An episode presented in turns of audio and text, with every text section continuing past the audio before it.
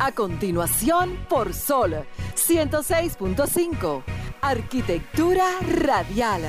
Diseño, urbanismo, ingeniería y todo lo referente a la construcción. Arquitectura radial. Con los arquitectos Luis Taveras y Gleinier Morel.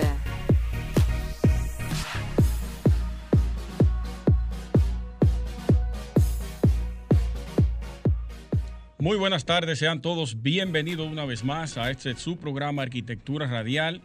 Hoy estaremos compartiendo con ustedes todas las noticias relacionadas al sector de la arquitectura, la ingeniería y la construcción, junto a mi compañero Gleniel Morel, que se está organizando ya va a entrar en el set, eh, Franklin Tiburcio en los controles y un servidor Luis Taveras. Yo quiero empezar el día de hoy con una introducción relajada y es a propósito del día lluvioso que tenemos y que los que están en la calle ya van, me imagino, camino para su casa, los que están en su casa, recomendarle una serie que está en HBO Max. Ya va por el capítulo 2. Es el capítulo 2 de su primera temporada. La serie se llama Arquis. Tiene que ver con una serie de arquitectos eh, latinoamericanos.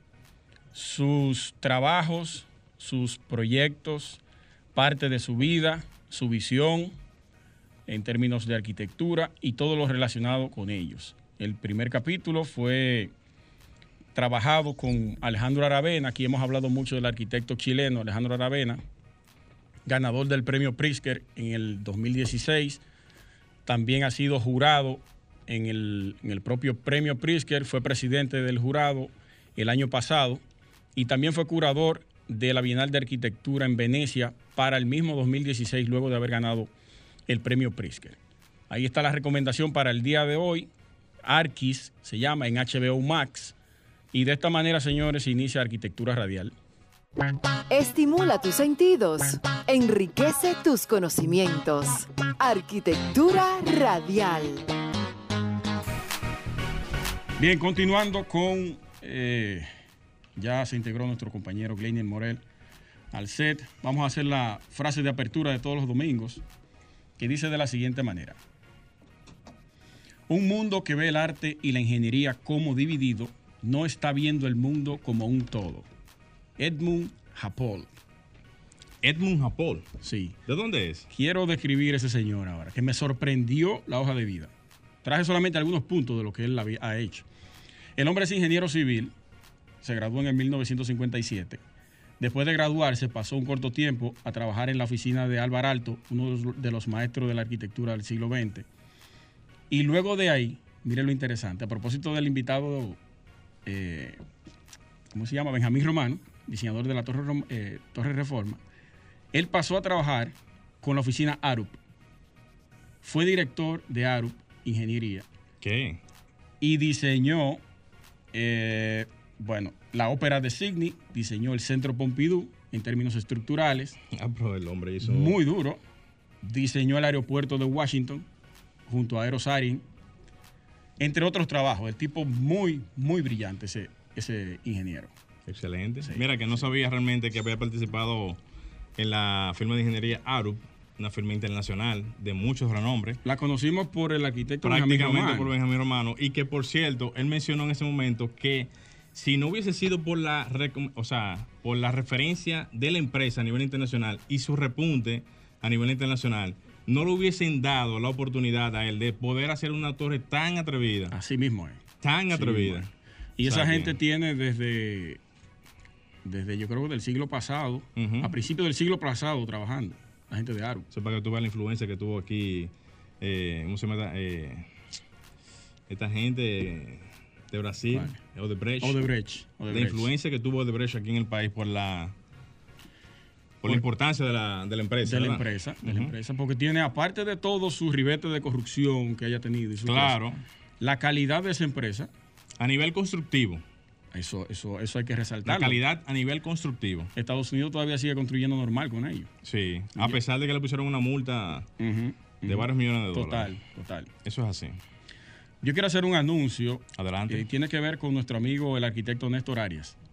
Si ustedes necesitan, señores, de la asesoría en términos de marketing digital, su línea gráfica de la empresa o que manejen las cuentas de su empresa, en, dirigidas específicamente a ese público que usted está tratando de captar, no duden en llamar a la empresa Don Mark, de nuestros amigos, el arquitecto Néstor Arias y Giselle Arias. Pueden buscarlo en Instagram, así mismo, Don con M. Duro, duro, duro. Muy duro. Y yo quiero que usted vea las instalaciones de la oficina que ellos están montando. ¿Qué? Muy dura. La firma joven, podremos decir que tiene no voy a decir más influyente, pero que tiene un nivel de incidencia bastante elevado en este momento a nivel de lo que tienen que ver las construcciones modernas y, bueno, modernas contemporáneas, de, estos, tiempos, que han roto esquemas, tanto en las ventas, que es increíble, a pesar de que estamos en una época bastante problemática a nivel Eso me sorprendió a mí.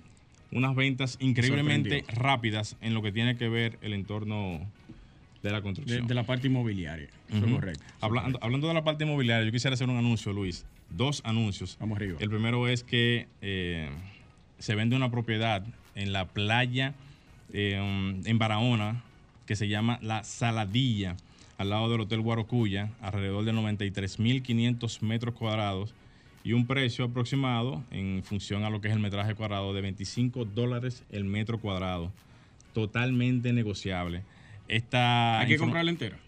Bueno, es un terreno completamente unificado, por lo tanto, me imagino que el comprador tiene que hacer la inversión en función de la totalidad del, metraje.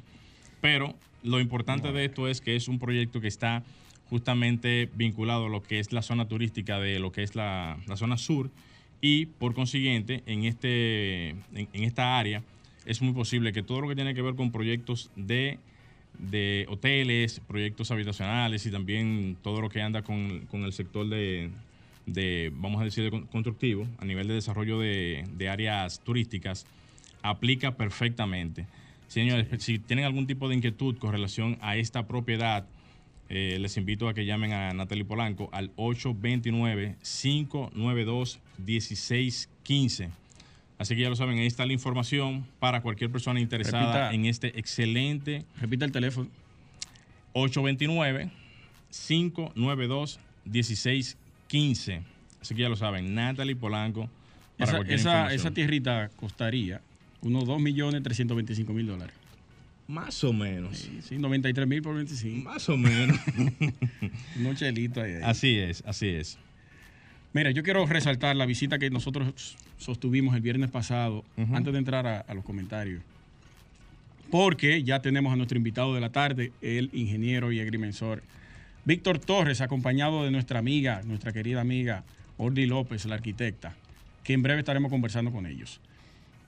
La visita que hicimos a Palacio Presidencial el pasado viernes, la Sociedad de Arquitectos se reunió con el ingeniero civil Jaime González, viceministro de Desarrollo Social, con quien conversamos acerca de los planes que están ejecutando actualmente eh, eh, relacionados al plan de vivienda familia feliz. Nosotros le llevamos varias propuestas como sociedad de arquitectos para que pueda ser o para que ellos puedan entender la importancia de la participación de los arquitectos en la elaboración de los planos para los proyectos que se están ejecutando a nivel gubernamental sobre todo porque la parte privada ya está cubierta. Eso ahí no hay ningún tipo de problema. Entonces, a lo que nosotros debemos apostar es a la parte gubernamental y que se abran a concursos todos esos proyectos de diseño y que podamos tener nosotros como arquitectos una participación más activa dentro de todo esto. So, tuvimos esa reunión, él fue muy receptivo con nosotros y solamente nos queda esperar respuesta de su parte. Saludos para él desde Arquitectura Radial. Excelente. Que lo invité al programa. ¿Y qué te dijo? ¿Viene o no viene? Prontamente. Él fue presidente de, de Acoprovi. Ah, perfecto. Mira qué bien. es un empresario del sector construcción. Mira qué bien. No tenía conocimiento realmente de, que había participado. No, yo lo conocía totalmente. Yo me estoy informando ahora, como quien dice. Sí. Eh, nos vamos a una pausa. Perfecto. Sí, cuando regresemos entonces entramos con los, Perfecto. Vamos arriba entonces. Centrales. Estás escuchando Arquitectura Radial. Ya volvemos. Cápsula informativa en Arquitectura Radial. Antiguo Egipto. En el antiguo Egipto, los gobernantes poderosos construyeron pirámides, templos y santuarios monumentales. Lejos de lo primitivo, las enormes estructuras como las pirámides de Giza fueron hazañas de la ingeniería capaces de alcanzar grandes alturas. Continúa escuchando Arquitectura Radial. Estás escuchando Arquitectura Radial. Bien, señores, continuamos en Arquitectura Radial. Para todos los que están esperando sus palabritas clave, la primera palabra clave me la acaba de dar mi hermano Rainer Morel, que está aquí en cabina con nosotros, acompañado de Lourdes Pérez. Saludos para ellas también. Y la primera palabra clave del sorteo de pinturas magistrales es déspota. Así que ya lo saben para todos los que están ahí en sintonía en Arquitectura Radial. Muy fuerte. Un saludo muy especial también a Saúl García, ese fotógrafo estrella. Hermano, saludo para ti. Muy duro. Señores, antes de iniciar con el comentario, Luis, yo quiero aprovechar y mandarle también un saludo muy especial a Génesis Sánchez. Génesis, donde quiera que estés, saludos especiales para ti. Una tarde muy lluviosa, bastante ajetreada. Y vamos arriba de una vez con, con, el comentario. Ah, no, no sin antes, no sin antes mencionar que el Diamante Mantenimiento EI, no, SRL, señores, ellos brindan servicios de plomería, destape de líneas de arrastres, limpiezas de grasa, limpieza de pozos sépticos, limpiezas de colectores de arena, limpieza de cisternas, perforaciones de pozos filtrantes, pintura, eh, eh, fumigación y todos servicios en general. Señores, cualquier tipo de información lo pueden hacer llamando o contactando al 809-535-3879. Así que ya lo saben, tengan esa información por ahí, guárdenla o sea, guárdenla por, su celular y manténganla en, en, todo momento por si necesitan cualquier tipo de información. Bien, miren señores, muchas informaciones. Ya para esta semana tendremos lo que es las votaciones del CODIA. Votaciones que van a ser bastante dinámicas. Yo digo que se va a dar una situación en donde verdaderamente veremos la verdadera batalla del CODIA hay varios candidatos. Hay varios candidatos en todas las planchas y eso denota realmente que va a haber una participación muy masiva. A mí me encanta realmente ver este tipo de escenario porque denota que va a haber una incidencia bastante alta en lo que es la clase profesional. Y eso es bueno, o sea, tanto la democracia como la participación, como la multiplicación de lo que son las participaciones en todo lo que es el escenario codiano, eso denota realmente que hay un interés en la participación de lo que es el CODIA. Yo mismo que voy a participar también junto a mi colega eh, Ordi López, así también como también el arquitecto Luis Salazar, Marianela Lora y se me olvida eh, esta niña, ¿cómo se llama Ordi? Gloria Cárdenas también. Se me fue de momento el nombre, pero estamos ahí los cinco compitiendo justamente por una participación en lo que es el CDN de arquitectura con miras a ocupar una posición eh, que marque realmente la diferencia en lo que tiene que ver el núcleo de arquitectura y la representación de los arquitectos. Yo desde esta posición haré el anuncio de que participemos todos el próximo jueves 22 de julio y se den cita a todos los profesionales a nivel nacional para que puedan apoyar no solamente la candidatura de, de nosotros en el área del núcleo de arquitectura, sino también las de los demás integrantes, así también como el aspirante a la presidencia Víctor Torres, que también está eh, dentro de los núcleos profesionales, en este caso en el área de la parte de agrimensura, y que por consiguiente eh, entendemos que es la, es la parte que se va a mostrar como la parte diferente, el proyecto diferente, la forma en donde se, donde se van a hacer eh, las canalizaciones que la gente necesita, que los colegiados necesitan, y que por consiguiente eh, la gente prácticamente entiende que, no sé, Luis, de alguna manera u otra necesitan representación y la representación de alguna manera quieren verla en personas que puedan llevarle a todos ellos algo diferente. Hago esa pequeña introducción es simplemente para motivar a todos, ya sea que voten por sus candidatos de preferencia, porque esto es diplomático y esto es sumamente abierto, como también que puedan estudiar todos los proyectos de cada una de las personas que están ahí, que están ahí y que quieren mostrar algún tipo de posibilidad hacia lo que es la participación en el CODIA. Fuera de eso, y hacerlo algo muy breve para darle paso también al arquitecto Luis Taveras. Luis, hace poco se hizo el anuncio de lo que es el alza de los costos, costos no, de de los empleados. el aumento, El aumento para- salarial. el aumento salarial. Y eso va a significar, y yo tengo un artículo ahí bastante estudiado, pero no lo quiero tocar a plenitud para no agotar el tiempo. Eso va a significar una especie de arma positiva y al mismo tiempo negativa, tanto para el sector en sí de la construcción, que todavía no se ha tocado el tema en el área de la construcción, pero que viene por ahí, como también para la sociedad en sí. Porque ahora mismo, si ustedes se fijan, van a haber alzas en lo que tiene que ver la parte de las MIPIMES, también de las medianas, medianas empresas y también de las empresas, eh, vamos a decir grandes, la- las, las megas empresas, que aquí hay, aunque no hay muchas, pero hay bastantes empresas. Y dentro de lo que yo estuve analizando, va a haber una significativa, o sea, un significativo aumento en lo que tiene que ver la, la parte MIPYME.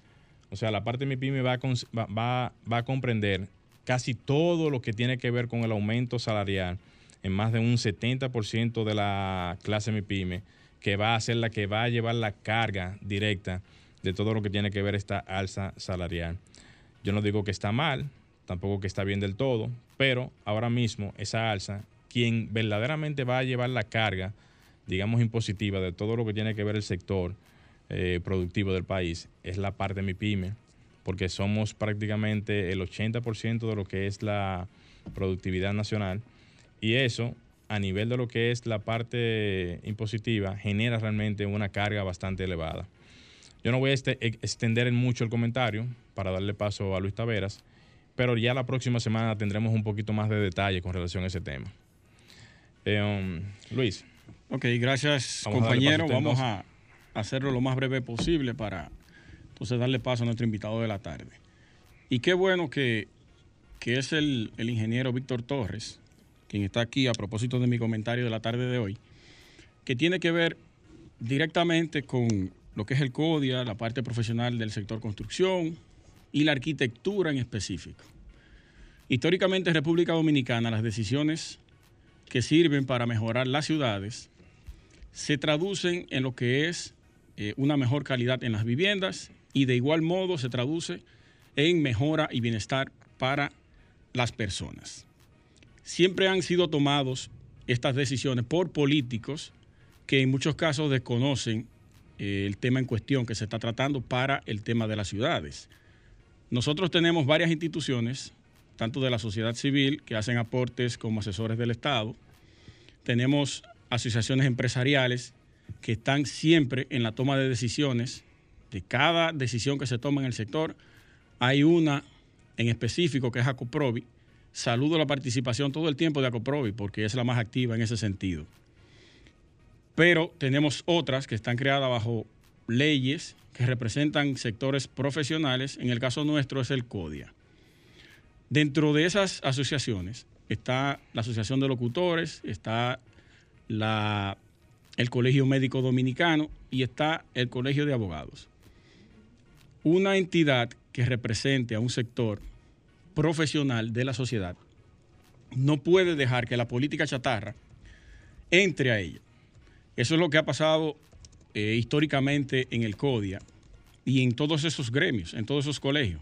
En el médico no tanto, el médico es el más aguerrido y el, y el más rabioso, el que más ha peleado todo el tiempo, buscando, claro, sus, intereses y su, y su bienestar, entre comillas. El colegio de abogados también por igual y el de locutores. Siempre ha tenido un problema por el tema de la inclusión de la política, pero no la política como debería ser, sino la política chatarra, para dañar ese órgano que puede ser el equilibrio para tanto para el bienestar de los profesionales como para la parte gubernamental, que le conviene al gobierno tener ese equilibrio todo el tiempo. Por tanto, las universidades, y hago este comentario para hacerle un llamado a las autoridades de la UAS, por ser la universidad subsidiada por el Estado. Para cualquier piloto, ensayo, prueba o captación de material humano que necesite el gobierno en ese momento, se refugian en las universidades privadas. Eso yo no sé si tiene que ver con la parte curricular de, los, de las universidades privadas, si es más fuerte de lo que se imparte en la UAS. Me enfoco solamente en la parte de arquitectura. O si es que esa, que esa entidad del gobierno conoce tanto al decano o al director de tal cátedra y solicita los servicios para poder darle solución a los problemas que están teniendo. O si ese eh, actor político estudió en esa universidad y por ende tiene las relaciones para hacer el llamado a esa universidad privada y entonces realizar eh, lo necesario para solucionar lo que, lo que está tratando de hacer. Yo estoy consciente de que nosotros en la UAS tenemos muchos arquitectos graduados, buenísimos, buenísimos, que están incluso trabajando con firmas internacionales. Ejemplo, voy a poner uno, y es Tusein Jiménez, que trabaja con una de las firmas de arquitectura más grandes y más fuertes en Nueva York. Ese muchacho es brillante y salió de la UAS. Pero en la UAS no hay un laboratorio. En la UAS no hay un seguimiento estadístico para el sector de la arquitectura. En la UAS no hay un pensum actualizado, fortalecido y competitivo con las demás universidades privadas. Eso es real. Y por ende, cuando un capítulo nuevo se presenta ante el gobierno, tiene que recurrir a los mismos actores desde hace 50 años, a las mismas personas que representan a esas universidades privadas, que aunque se hayan formado en la UAS algunos, son representantes de universidades privadas. Y a quienes le hacen el llamado es a esas personas, a esos profesionales de la parte privada. Eh, yo hago este llamado porque, ya para concluir el, el comentario, porque ustedes recuerdan que el 21 de junio se realizó una mesa de trabajo gubernamental donde participaron diferentes sectores de la sociedad, tanto la sociedad civil, la sociedad empresarial, la sociedad gremial no, que ahí es que voy, empresarial y de la sociedad civil. Quien nos representó a nosotros en el sector arquitectura, ingeniería y construcción fue Acoprovi. Saludé en ese preciso momento, a cargo de actualmente presidido por el arquitecto Jorge Montalvo, que pronto lo tendremos por aquí. Y me llamó mucho la atención de que el CODI, haciendo el, el gremio, la institución, el colegio, que es asesor del Estado y protector de los bienes del Estado en términos de construcción y, demás, no tuvo participación ahí. Quiero que me corrija nuestro amigo Víctor Torres más adelante, si, si luego de esa, de, de esa mesa de trabajo que se realizó, el CODIA tuvo una participación, porque en ese momento se presentaron algunas propuestas e inquietudes de los sectores que estaban presentes, pero luego de ahí, antes de presentar soluciones para el alza de los precios, tanto de la canasta básica como de los materiales, recibieron unas 196 propuestas. Yo quiero ver si ahí dentro de esas el CODIA pudo realizar alguna. Me llama mucho la atención eso y no le estoy haciendo a modo de ataque, sino una alerta, porque a nosotros en una de las visitas que hemos hecho nos dicen al azar a la sociedad de arquitectos, no permitan que la política entre a la sociedad de arquitectos porque la va a dañar, la va a corromper y se va a deteriorar el fin de, por, el cual fue eh, realizada, creada. Entonces, eso hay que cambiarlo y yo tengo la confianza en Víctor Torres porque es un tipo joven, un tipo visionario, sabe para dónde va y lo que quiere hacer. Pero hay un sistema dentro del CODIA que quizás no le permita hacer todo lo que él quiera hacer. Ojalá podamos darle el apoyo desde aquí, que es lo que queremos nosotros, al igual que el compañero Morel, por eso está participando en eso, podamos darle un giro a lo que es el código. Y un año no da, un año no da, tenemos que presionar, es presionar lo que hay que hacer para ampliar esa gestión a dos años por lo menos, por lo menos. Ahí está la información, vamos a ver qué ocurre de aquí en adelante y tratar de seguir avanzando seguir avanzando. Señores, no se muevan, que en breve entramos con nuestro invitado de la tarde. Estás escuchando Arquitectura Radial. Ya volvemos. Estás escuchando Arquitectura Radial. Bien, señores, continuamos en Arquitectura Radial. Señores, la segunda palabra clave del sorteo de pintura magistral, que aunque no me la dieron por ahí, solamente me dieron solamente una sola palabrita. Dígale a Víctor que se la Víctor, la segunda palabra clave del sorteo de pintura magistral. Cualquier palabra que entone su carrera en el área de agrimensura, ingeniería, cualquiera, no importa. Puede ser geodesia. Geodesia, excelente. Ahí tiene, señores, Segunda palabra clave del sorteo de pintura magistral, geodesia. Así que ya lo saben. Recuerden, recuerden que pueden llamar a cabina al 809-540-1065 y hacer la pregunta correspondiente que usted entienda a nuestro invitado de la tarde. También agregarnos a nuestro WhatsApp arquitectónico al 829-630-8811. Adelante.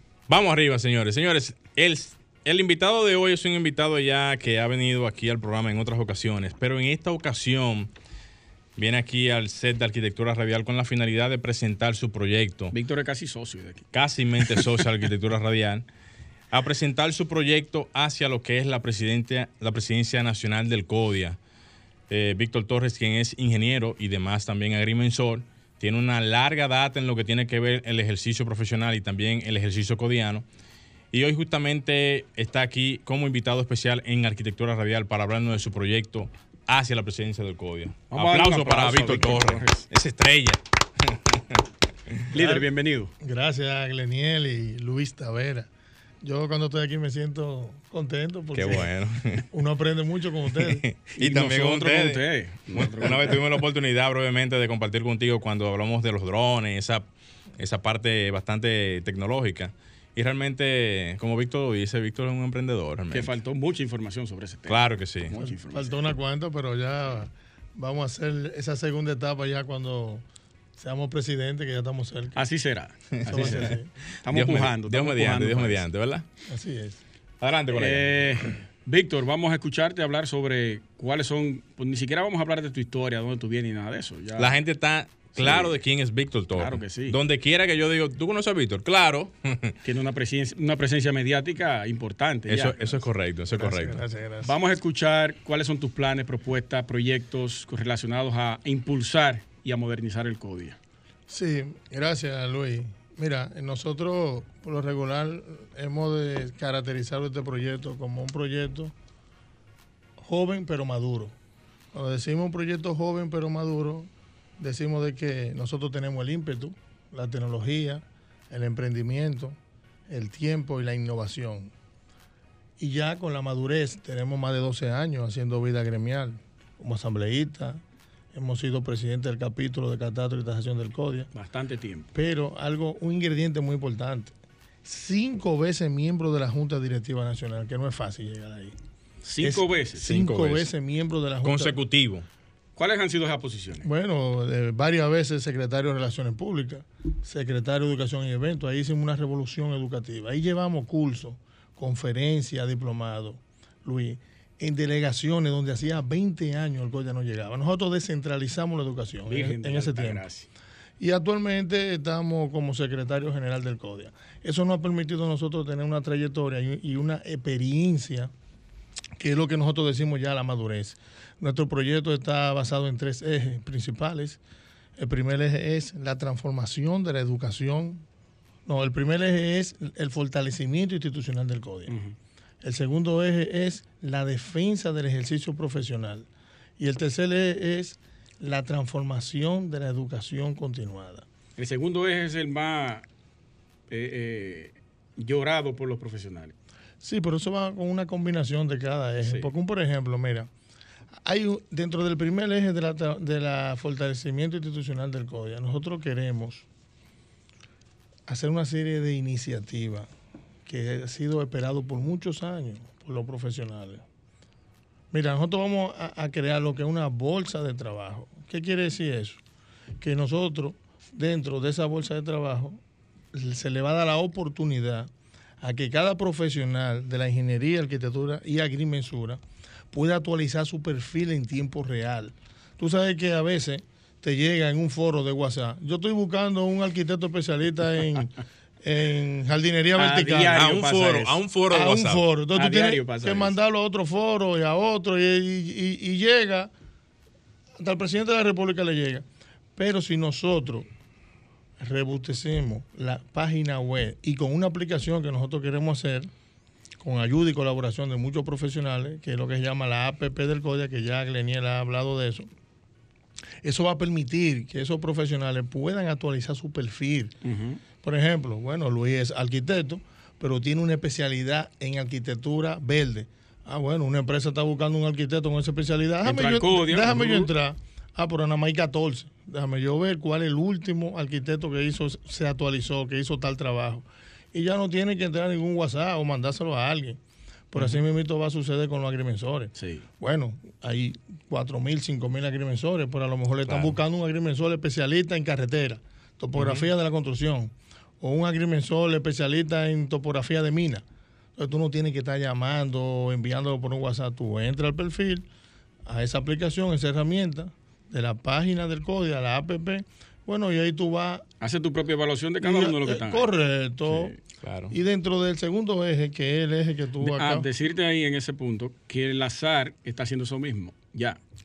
Oh, a bien. cada miembro arquitecto que actualice Actualizando la su- la base de la datos, base ¿verdad? de datos y ahí mismo incluyen cuáles son sus, sus capacidades, Su especialidad. especialidades y todo eso. Y que entren a la página del azar y ahí aparecen los arquitectos ya actualizados con su... Mira, entrando ahí con Lazar, nosotros, eh, eh, Lazar va a, ser, va a jugar un papel fundamental para nosotros.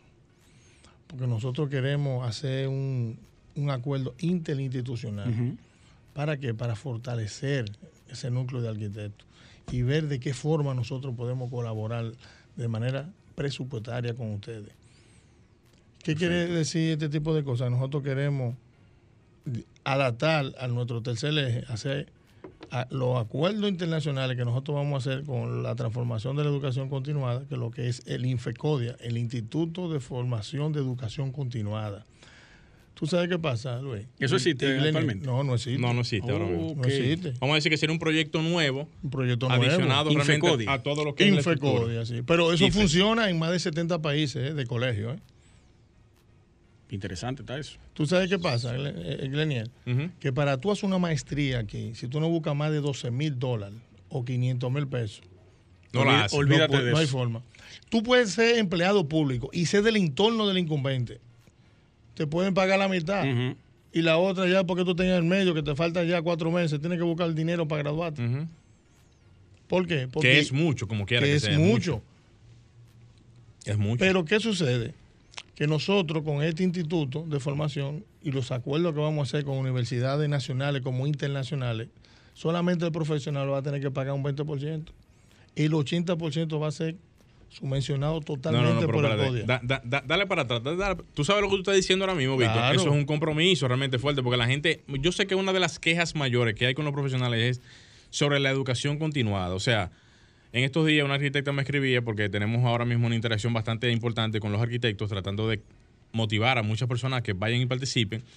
Y una de las quejas era de que no hay continuidad en el aprendizaje, no hay, no hay formación, no hay una eh, estructura para eso y que por consiguiente muchas personas no pueden hacer las maestrías, los doctorados, Diplomados. y diplomados, porque sale muy costoso y no hay una estructura de soporte. O sea, cuando tú dices eso, lo que quieres decir es que se le va a dar la facilidad a todo el que se pueda, obviamente, para que pueda entrar dentro de esa capacitación, considerando el 20% por parte de ellos y el 80% por institución. Correctamente, así mismo.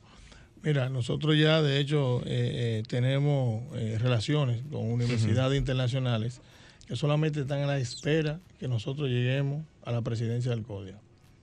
Aparte de otras entidades relacionadas a lo que es la educación continuada, que se han acercado al mismo CODIA actualmente. Y ya con este instituto, solamente darle la formalidad. Tú sabes lo bueno que es nosotros poder enviar 200, 250 profesionales de las ingenierías y arquitectura y que puedan hacer su maestría, su posgrado, su especialidad. Porque, oye, algo, hace 20 años, cuando se graduaba un hijo, decía, oh, el hijo mío es arquitecto, un orgullo del día. Sí, sí. El orgullo Pero- de la familia. Ahora mismo se gradúa un hijo tuyo y si no eleva su grado, ya la competencia lo rechaza. Sí. Porque es que estamos en un mundo glo- globalizado. Ya muy competente realmente. es muy de- competente. De, la uno preparación. no se cada especializa rama- en algo. Es correcto. Sí. Es Por que- lo menos la especialización. Sí. Claro, porque es que ya cada rama tiene muchas especialidades. Y por tu especialidad es que te, te van a medir. Por eso el médico general no avanza. Claro. El médico general tiene que especializarse obligado. Es correcto. Mira, y con relación al segundo eje, hay un tema que a mí de hace mucho yo quiero, y con, yo sé que con la ayuda de, del azar y otras entidades, y es los honorarios profesionales. Miren algo. a veces Ahí vamos. en punto la parte de los arquitectos, los agrimensores, quizás los ingenieros no resulta tanto, pero los arquitectos y los agrimensores, vamos a hacer un ejemplo, un arquitecto, un muchacho joven, buenísimo, bien preparado y que se ha dedicado a emprender. Le llega una oportunidad para un diseño, una cosa, y quizás cobra lo que no es lo que debe de cobrar. Pero tal vez otro arquitecto que tiene una oficina, que le da mantenimiento, un aire, eh, eh, un personal, Claro. quizá cobra un monto que tal vez es muy elevado, porque no se sabe cuál es el costo honorario. Si el que está cobrando alto o el que está cobrando menos, Como quiera no se sabe. no se sabe. Entonces, nosotros queremos trabajar una tarifa de honorario que sirva de marco de referencia. Pero el que viole eso tenga su régimen de consecuencias. Porque no hacemos nada, trabajar una tarifa de honorario, eh, eh, Luis, y que otra Sí, gente, y que que otra gente haga competencia desleal por detrás. Es que tenga su régimen de consecuencias. Que si un diseño de unos planos por zona, bueno, las zonas turísticas están relacionadas entre tanto y tanto. Y si usted se da cuenta que hay un arquitecto que violó eso, entonces usted lo somete al tribunal disciplinario. Claro. Tanto al azar como al como Que al tenga consecuencias, porque al final. régimen, la- régimen de consecuencias. la- y tú vas a ver la que gente- la cosa va a cambiar. Sí. Pero la es gente- voluntad que se necesita. La gente está prostituyendo la carrera, regalando hasta el trabajo que se hace a nivel profesional. Cuando el profesional se tiene que fajar en una universidad 5, 6, 7 años y luego entonces cuando sale lo que encuentra es un nicho vacío de oportunidades. ¿Producto a qué? Producto a la, a la falta realmente de atención a lo que es el sector. Vamos a hacer una pequeña pausa, Luis. Estimula tus sentidos, enriquece tus conocimientos. Arquitectura radial. Bien, señores, rápidamente la tercera palabra clave del sorteo de pinturas magistral es astronomía. Así que ya lo saben, tercera y última palabra clave del sorteo de pinturas magistral. Adelante, colega. Bien, antes de, antes de continuar con, con el desarrollo de las propuestas de nuestro invitado de la tarde, el ingeniero Víctor Torres, me pregunta Halmar de Sena, el arquitecto, nuestro amigo, Ay, que qué piensas sobre la motivación hacia los concursos de arquitectura, ya que el CODIA está muy de cerca con la parte gubernamental. Y, qué sé yo, para comenzar a motivar esa parte institucionalmente al gobierno. Sí, nosotros, eh, gracias, eh, arquitecto Luis, nosotros vamos a apoyar todo lo que sea en beneficio del colegiado. Nosotros estamos también trabajando para, una vez estemos en la presidencia del CODIA, darle también la oportunidad a los ingenieros industriales y ramas afines eléctricos. Que tú sabes que los ingenieros eléctricos industriales y ramas afines no han tenido oportunidad de estar en concurso, como también los agrimensores. En el caso de los arquitectos, es muy interesante porque el arquitecto es quien diseña la obra. ahí Y- empieza. Es el primer paso. El primer Ahí paso. empieza. El primer paso es el agrimensor que hace el levantamiento. Sí, sí. para que el arquitecto pueda- sí. Para que el arquitecto, claro, para que el arquitecto pueda Sí. eh, eh, montar cierto, ya cierto. en, en- en su área definida, ya georreferenciada, su, su diseño. Nos puso claro ahí. Claro. No, no, no. No, no, es no. que la- las cosas han cambiado realmente. Anteriormente el primer paso siempre hablaba el arquitecto, pero hoy en día ya es el agrimensor con el levantamiento topográfico. Informalmente lo hacía el arquitecto. Sí, lo que pasa pero es que obligatoriamente había que necesitar un agrimensor para ya hay, ya hay una cultura real del procedimiento como manda la ley. No, y, no, y que eh, hoy en día, en estos nuevos tiempos, el arquitecto y el agrimensor trabajan con una, de la mano. con una hermandad. Sí. Sí, que tú ves mano. que a veces en el mismo terreno se llaman esto, Ujú. que lo otro, y, y le da alguna, alguna técnica con relación a la Claro. inclinación Claro. para que el arquitecto pueda juzgar, jugar con ese, con ese espacio. En ese mismo tenor que estaban hablando de, de los concursos, nosotros estamos totalmente de acuerdo de que esos diseños se pongan para que los arquitectos puedan concursar. Yo estuve eh, eh, eh, aplaudiendo cuando se puso en concurso el diseño de, de lo que es el edificio de mi vivienda. No sé si ustedes eh, pudieron apreciar que se hizo con algunas universidades.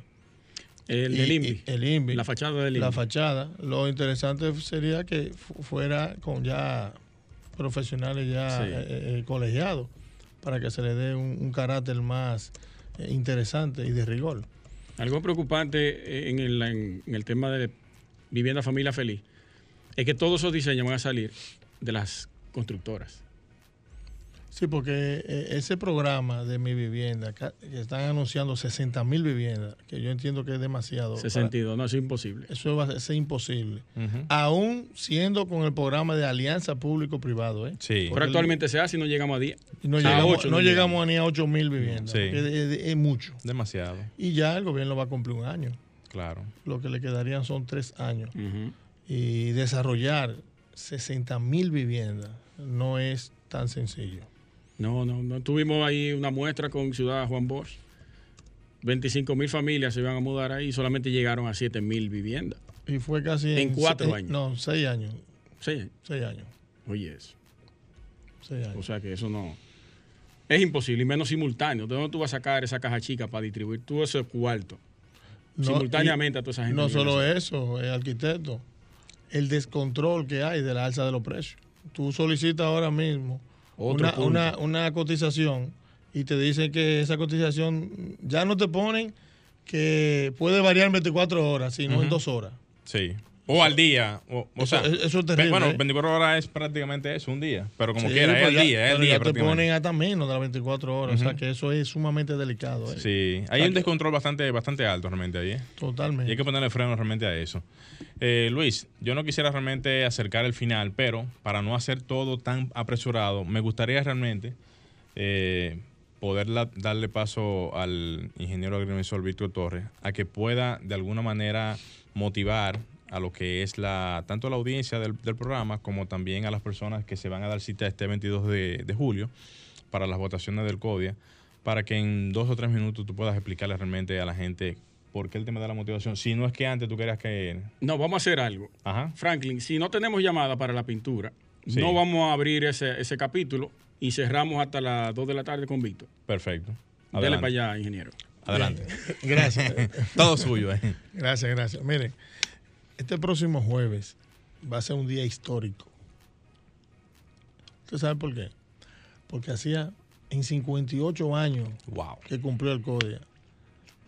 Yo creo, y sin temor a equivocarme, y quizá con mucha humildad, casi 50 años, que no iba un candidato con tanto entusiasmo, con tanto deseo de transformar la institución, pero sobre todo que el espectador codiano, que es la gran mayoría, Sienta lo mismo. así, lo sienta así. siente lo mismo, porque quieren un cambio Tanto generacional, ¿eh? generacional de innovación, de emprendimiento y que se sientan representados. Agréguele preparación ahí. Correcto, correcto. Preparación. Correcto. Porque no generacional, podemos decir que puede ir cualquier joven. Cualquiera, Ahora, ¿tú estás preparado para asumir esa posición? Claro. Ahí entra Nosotros, que somos eh, ingeniero civil y también agrimensor, eh, nos hemos dedicado en cuerpo y alma a, a que nuestra gestión sea lo más viable posible en un año. Por eso nosotros, en nuestro plan de gestión, todo lo que hemos desarrollado, Deme un segundito, que hay una llamada ahí. Adelante, buenas tardes. Buenas, arquitectura radial. Sí, Sí. señor. Voy con las tres frases, las tres palabras. Dele, rapidito. Déspota, Sí, teodexia y astronomía. Perfecto. Se acaba de ganar su cubeta de pintura magistral. ¿La otra? Él la dijo los tres. Perfecto. bien. Escríbanos al WhatsApp, porque vamos a cerrar con el invitado de la tarde, al 829-630-8811. Envíenos todos sus datos por ahí y le informaremos dónde poder retirar la, la, la cubeta de pintura. Muchas gracias. 829-630-8811. Perfecto. Vamos arriba entonces. Adelante. ¿no? y felicidades a él que pudo Claro que sí. eh, Acertar. Acertar, sí. Miren, y cuando decía que algo histórico, me refería a todos los núcleos. Señores, nosotros tenemos el núcleo de arquitectura que nos va a acompañar. Que no es porque Glenn y Moriel están aquí. Una persona eh, joven, emprendedora, que tiene una visión diferente. Es duro, es duro. Pero también ese núcleo tiene a la, a la arquitecta Ordi López. Que se encuentra aquí con que se nosotros, por encuentra con nosotros. Brillante. bri- Brillante. brillante, el arquitecto Salazar, pero también ya... Tuve el placer de compartir con Salazar. Salazar, Tremendo. eh, Salazar. no, una persona muy afable y, y- y con deseo de, de- de- de que los arquitectos se sientan en, en- en- en su, en- en su tope. Pero también está el núcleo de, de ingeniería civil. Señores, ahí hay una persona, se llama Pedro Troncoso, que ha sido el abanderado de los 1.200 y pico contratistas que se le debe, es la persona que ha llevado la lucha. ¿Ese fue el que usted contactó? ese- ese fue el No, que se amarró en- en con Rufino, cadena. está Pedro Rufino y también Pedro Troncoso. Troncoso, ese fue que que se amarró parte. con cadena frente al Minel, luchando ¿Cómo por profesionales, Sí, también, sin sí. saber que hoy en día podía terciar en un núcleo. Así O es. sea que cuando tú ves personas así, Por vocación. que están Claro. haciendo trabajo por vocación y quieren servir y que quieren acompañarnos a nosotros porque creen en, creen en el proyecto. en el proyecto. Y Francisco, Vi- eh, Francisco Marte. También está. Está Francisco Marte, el También ingeniero está. civil. También está. Sí, un, civil, un sí, joven sí. El sobrino de brillante. José Sí. La Luz. Sí, sí, sí, ya tú puedes ver. Pero eh, también tenemos eh, eh, eh, eh, de los más integrantes, tenemos del, del núcleo de ingeniero electromecánico y ramas afines. Ahí tenemos a Francis Carraco, un joven con una gran experiencia de- en, en asuntos de, de fotovoltaicos. Son todos los núcleos, lle- llevamos personas con deseo de trabajar, pero sobre todo personas emprendedoras, innovadoras. Mira el núcleo de, de ingeniería química.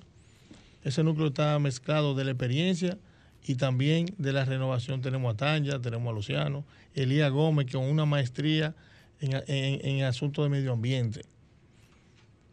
Perfecto. O sea, que el núcleo realmente, o sea, los O sea, núcleos los están núcleos- coaccionados perfectamente bien para Todos. competir realmente. en Tiene todos que- los núcleos a favor, entonces. Todo, todo, todo. Usted ganó todo. ya el jueves. El jueves lo que vamos es a replantear ya la victoria. Sí. Porque es que hay un ánimo, hay un deseo, hay un sentir de los profesionales. Tenemos que despedir el programa. Así es. Sí, mira, nosotros queremos despedir el programa invitando a todos los profesionales de la ingeniería, arquitectura y agrimensura que vayan a votar, que no se pierdan esta oportunidad. Sería un desperdicio para los colegiados. Y que cuando vayan a votar, lleven su carné, su cédula y busquen todas las personas que tengan en su frente la plancha número 2 para que lo inducen a votar por la plancha número 2 y lo guíen, que es la plancha de la innovación, del emprendimiento, pero sobre todo es la plancha que le va a devolver la confianza y la credibilidad. El profesional se va a sentir representado. Perfecto. Completamente. Perfecto. Un aplauso para Víctor. Señores, muchísimas gracias a Víctor Torres, quien ha estado con nosotros en la tarde de hoy. El jueves nos vemos allá en el código. Señores, el jueves 22, la, la, la- la consigna es votar dos. Vota dos. Así que ya lo saben, jueves 22, vota dos. Ya lo saben, Luis Taveras, Gleiner Morel y Franklin Tumuso en los controles estuvieron con ustedes en la tarde de hoy. Hasta la próxima. Y hasta aquí, Arquitectura Radial, con Luis Taveras y Gleinier Morel, por Sol 106.5.